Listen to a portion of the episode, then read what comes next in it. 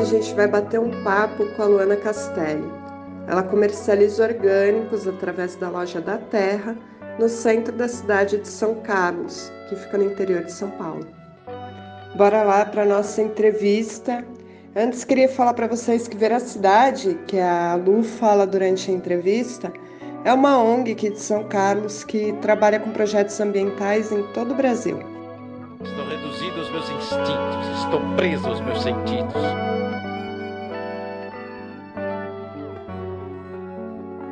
A gente queria saber um pouco mais da tua experiência né, na atuação. Hoje você é uma comerciante aí que fortalece a agricultura orgânica. Então, eu queria que tu contasse um pouco mais pra gente como isso começou. Bom, essa história toda começou a partir do momento que meu núcleo familiar toma uma decisão de morar numa ecovila, numa comunidade. E aí foi uma decisão bem.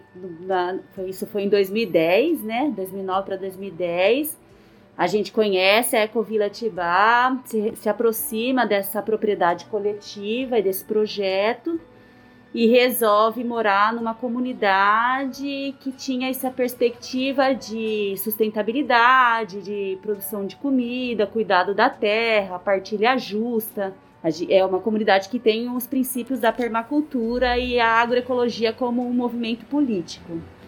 Então foi uma experiência para nós bem muito nova. A gente veio da militância, né, do movimento do sem terra, do movimento pela, da luta pela terra o Gabriel, meu companheiro, já era um técnico de reforma agrária, então ele tinha essa proximidade com a terra e eu era mais da, da linha da educação do campo. Então, trabalhava com as crianças, trabalhava na ciranda, mas não tinha esse contato tão direto com a terra. Então, veio essa, essa ideia e foi uma ideia que nos, nos animou bastante. Assim, a gente era um casal jovem, com crianças pequenas, eu fui mãe aos 21 anos, né? Para o século 21 era bem.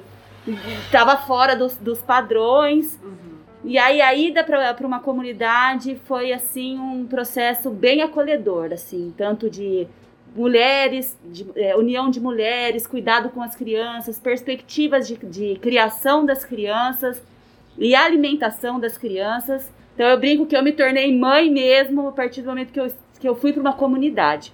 Então, essa vida em comunidade, é, em contato com a natureza, né, com a terra, produção da, de, de alimento, que abriu o nosso campo de atuação e o nosso campo de, de entender o nosso papel enquanto, enquanto cidadão, né? O que, uhum. que a gente uhum. poderia tá, tá fazendo para o nosso núcleo familiar, para a nossa comunidade e assim, né, para a nossa sociedade. Então esse trabalho, esse envolvimento com a, com a, comunidade, com a terra, foi nos levando, foi nos encaminhando ao comércio de uma forma muito natural. Primeiro, eu continuei trabalhando com educação popular, então eu trabalhava no, no, com a economia solidária e educação popular aqui na periferia, né, no Jardim Gonzaga. Uhum. E o Gabriel continuou como produtor, mas era um pequeno produtor que comercializava de finais de semana. Eles punham as a, as verduras na caçamba, iam para Ana Prada, né, iam para a Rua uhum. do Veracidade e vendiam na, na região da, do Veracidade. Eles faziam isso todo sábado. E aí foi indo, a gente tava a gente tinha a gente tinha duas filhas e a gente tava a gente conseguia manter nossa família dessa forma. Até que apareceu de uma forma muito surpreendente um, um, um presente para nós, que foi uma gestação de gêmeos. Então, de duas crianças, a gente ia passar para quatro filhos. E aí, assim, foi, foi, foi muito bem aceito, foi, uma, foi, foi um presente mesmo, mas foi um susto. Como que a gente sustentaria, então, quatro filhos? E aí, naquele momento, a gente viu essa oportunidade, veio essa oportunidade a nós. A gente tinha, a família do Gabriel tinha um prédio aqui no centro da cidade, que é o que ajudou muito, né? Uhum. Um prédio próprio. E aí veio essa oportunidade. Ah, vocês não gostariam de montar uma loja? E aí, uma loja de bolsa, sapato, roupa. E aí, não, a gente vai montar uma loja de alimentos orgânicos. Nossa, alimentos orgânicos na Carlos Botelho, lá em será que combina? Não, combina, vai dar tudo certo. Então foi, aí começamos a correr com a estruturação da loja, buscar Porque a gente não podia abrir uma loja só para vender alface, né? Então Sim. a gente tinha que abrir o leque de fornecedores, produtores, né? Então a gente começou a correr enquanto a gestação foi, foi seguindo.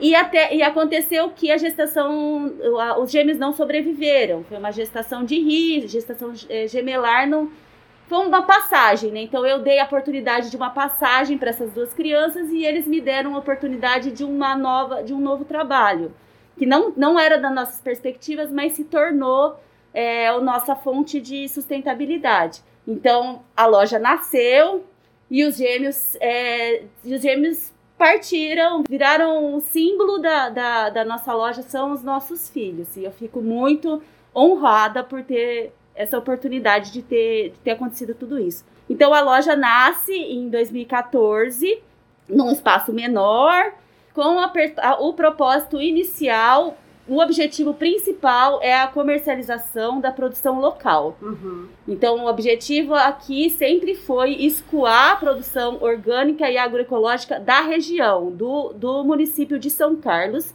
e aos poucos poder expandir para produtores é, do entorno. Porém, a gente vive uma sociedade muito acostumada com o supermercadismo. Então a gente, é, o consumidor quer ir num espaço e poder encontrar tudo, tudo que ele costuma encontrar numa grande rede de supermercado. Então a gente começou a ter que variar um pouco, ter mais diversidade de produtos.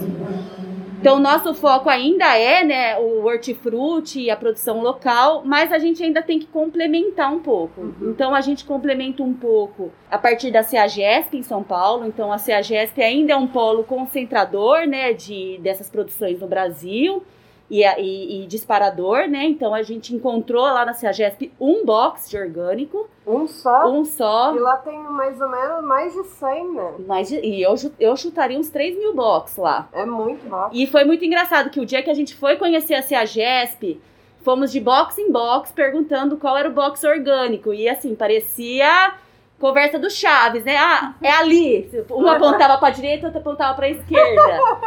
É, não, aqui não existe orgânico. É, não, orgânico é mentira. Então a gente foi andando a gesto e as pessoas é, dizendo que não havia orgânico lá dentro. E que orgânico não funcionava, que era mentira, que não existia. Bom, até que a gente encontrou esse único box.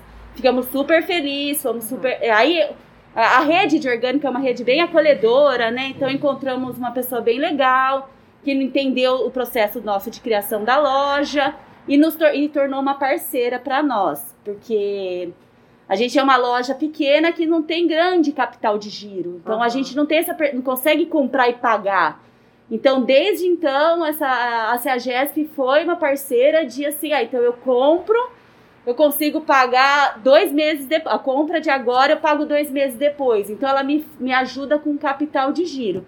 O que é o que me ajuda também a pagar os produtores locais. Então, os produtores daqui eu consigo pagar mais imediato. Uhum. Essas compras da CAGESP, ela, eu tenho um prazo maior. E também acabamos abrindo um pouco a linha para os naturais. Diferente de outras experiências, sei lá, para fora do país, as, as pessoas já estão acostumadas em estabelecimentos onde tudo é orgânico, né? Desde o fio dental até a roupa, né? Mas aqui ainda não é possível ter um. É, esse nicho no Brasil ainda é muito é, específico, muito elitizado, né? O preço não é acessível. E não é, não é porque não é acessível porque é orgânico, não é acessível porque não tem subsídio, porque não tem incentivo. A produção é pequena ainda. A produção é né? tá na mão dos pequenos agricultores ainda, então a gente incentiva muito mais o latifúndio, o, o, a agricultura mecanizada e não essa produção. Então aí a gente abre um pouco a loja para os naturais. Uhum. Então a gente a, a, vai, a gente busca em São Paulo na zona cerealista cereais para trazer para cá e também revender que é também uma fonte de capital de giro. São os, os cereais que a gente que nos ajuda a ter capital para comprar hortifruti. Uhum. Porque o hortifruti ele é perecível, né? Então aí você tem muita perda, então você tem que ficar tentando balancear é, os, o, os recursos, né? Eu brinco que aqui é um grande bambolê, assim, de poder equilibrar. Então, às vezes, vender aveia tá me ajudando a pagar alface, sabe? Lu, conta um pouco pra gente como é a relação do, da terra com os agricultores de quem vocês compram os produtos. Bom, então eu vejo, eu sinto que a gente tem uma relação de parceria, é, de parceria horizontal com os agricultores aqui de São Carlos. É uma relação, é uma via de mão dupla. Do mesmo jeito que a gente ajuda com consultoria, assessoria, eles também estão, eles também estão nos ajudando a abastecer a nossa loja. Então a gente consegue, a gente se ajuda, a gente cresce juntos. Então se o agricultor está crescendo, a loja está crescendo e vice-versa. Nesse momento de pandemia, eu vi a, a, da terra como fundamental, assim, até eles é, desse, entenderem como que seriam, a gente estava aqui escoando porque foi, era, era item básico, né? Então a gente conseguiu tá, tá, dar continuidade do trabalho deles e conseguir é, escoar a alimentação de, que eles estavam produzindo sem eles terem que sair do assentamento. Então é mais ou menos esse, esse tipo de, de parceria. E aí nessa história, nessa união toda, veio a ideia da feira orgânica da, e da Semana da Agricultura Orgânica. Então em 2016 com toda essa, essa articulação que já existe em São Carlos, de atores, consumidores e produtores, se organizou essa demanda por, um, por uma semana de, de agricultura, de, de debates, palestras, é uma semana de eventos que culminou com essa demanda por uma feira orgânica. Então, a partir dessa, dessa primeira semana né, sobre a agricultura orgânica aqui em São Carlos, a gente conseguiu tirar, a, conseguiu legitimar uma feira orgânica para a cidade.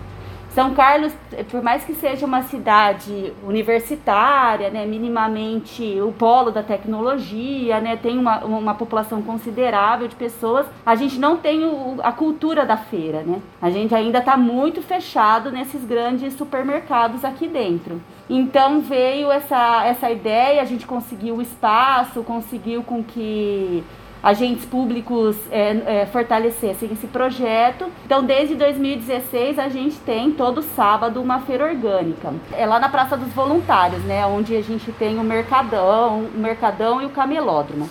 Antes da enchente, a gente começou a ficou disputado aquele espaço e começaram a tentar nos tirar de lá e ofereceram outras praças. Porém, os agricultores gostam muito daquela praça, eles têm uma identificação muito grande com aquela praça, principalmente porque eles têm essa, essa, essa ideia, esse projeto que é muito legal de popularização do orgânico. Então, para que a gente popularize o orgânico, a gente precisa estar tá lá na Baixada, a gente precisa estar tá lá com os trabalhadores do comércio para que eles vejam, para que eles é, percebam que a diferença de preço não é tão grande. Você está comprando direto do, do, do, agricultor, tem essa segurança no que você está comprando. Então, os agricultores sempre bateram pé que queriam ficar na Praça dos Voluntários.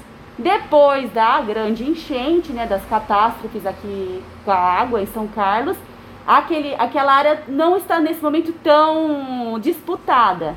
Então, a gente conseguiu se manter lá e esperamos, é, e esperamos sim que a, que, a, que a feira orgânica se estabeleça naquele local. A gente tem um consumidor de orgânico que é um público universitário, né, professor, né, tem esse nicho de, de consumo de orgânico que estranha, fala, nossa, mas por que, que essa feira não é aqui para cima? Por que, que vocês não colocam essa feira em lugares mais, é, ah, em lugares de fácil acesso e uhum. etc. Porque ela é ali no, no centro de São Carlos, né? Na Baixadona de São Sim. Carlos, não tem lugar para parar, assim, Sim. não é um lugar é, perfeito pro, pro comércio de uma Mas feira. ali passa muita gente. Mas né? ali a gente tem a circulação de, de muita gente. Sim. E um dia eu ouvi do Silva, do agricultor de Santa Helena, e aquilo me comoveu bastante. Ele falou, Lu, Fico muito feliz de ver um trabalhador passar na minha banca, pegar um cheiro verde, entrar no ônibus e ir embora. Nesse momento que caiu minha ficha de é, eles querem estar aqui porque eles querem que eles querem ofertar o alimento sim. deles para a população de São Carlos, sim. Então a gente ainda até a partir disso começou a pensar em, em duas estratégias. A gente falou, não, a gente precisa ter então duas feiras orgânicas estabelecidas em São Carlos uma que tem, cumpre esse papel popular uhum. e uma que a gente, só que a gente precisa ter o fluxo de, do dinheiro e Sim. o fluxo do dinheiro tá nessa população com informação universitária etc Então a gente ainda continuamos no, na, no, no espaço popularizado, mas estamos buscando um outro dia da semana que a gente consiga ter uma outra feira, que aí uma feira compensaria a outra. Então, mas assim, o mais bonito de ver assim que o, o, os agricultores aqui em São Carlos a ideia deles, assim, é realmente popularizar o alimento, porque se fosse por dinheiro, eles não estariam naquela feira, eles estariam aqui na 15 ou em outros espaços de, de maior circulação. E Lu, você pode falar pra gente um pouco do grupo de consumo que existe aqui em São Carlos?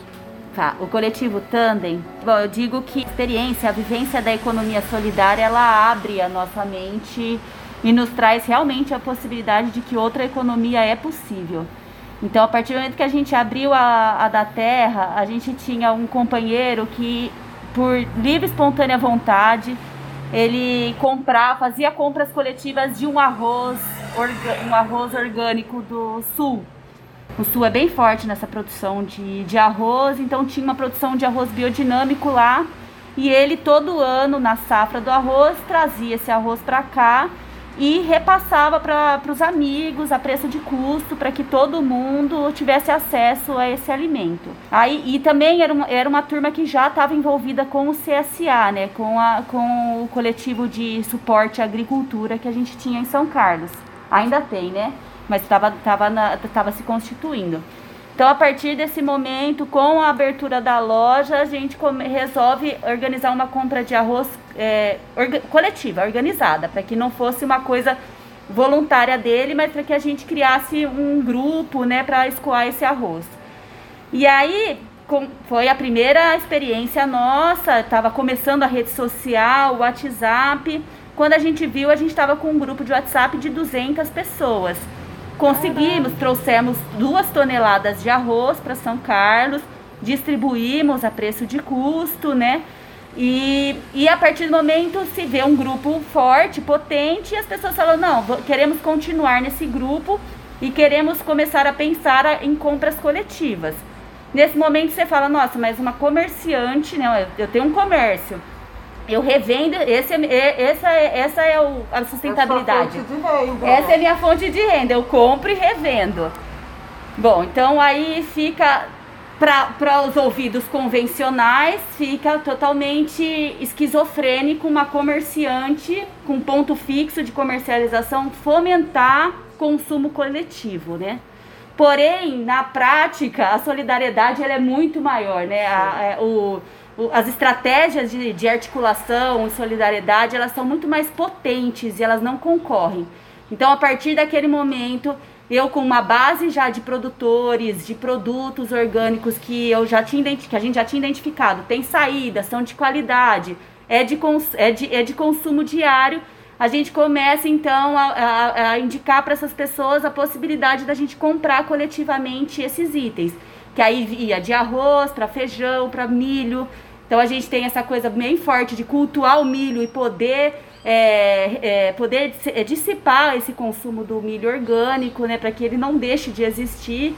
Então a gente começou a se organizar, a, a, a, se organizar nesse grupo de compras coletivas. Aí a partir desse momento, a partir da autogestão, né, da experiência, a gente vai criando operações, logísticas e uma maneira da gente organizar compras coletivas. Então, hoje em dia, a gente já, te, já avançou bastante na, no operacional, né?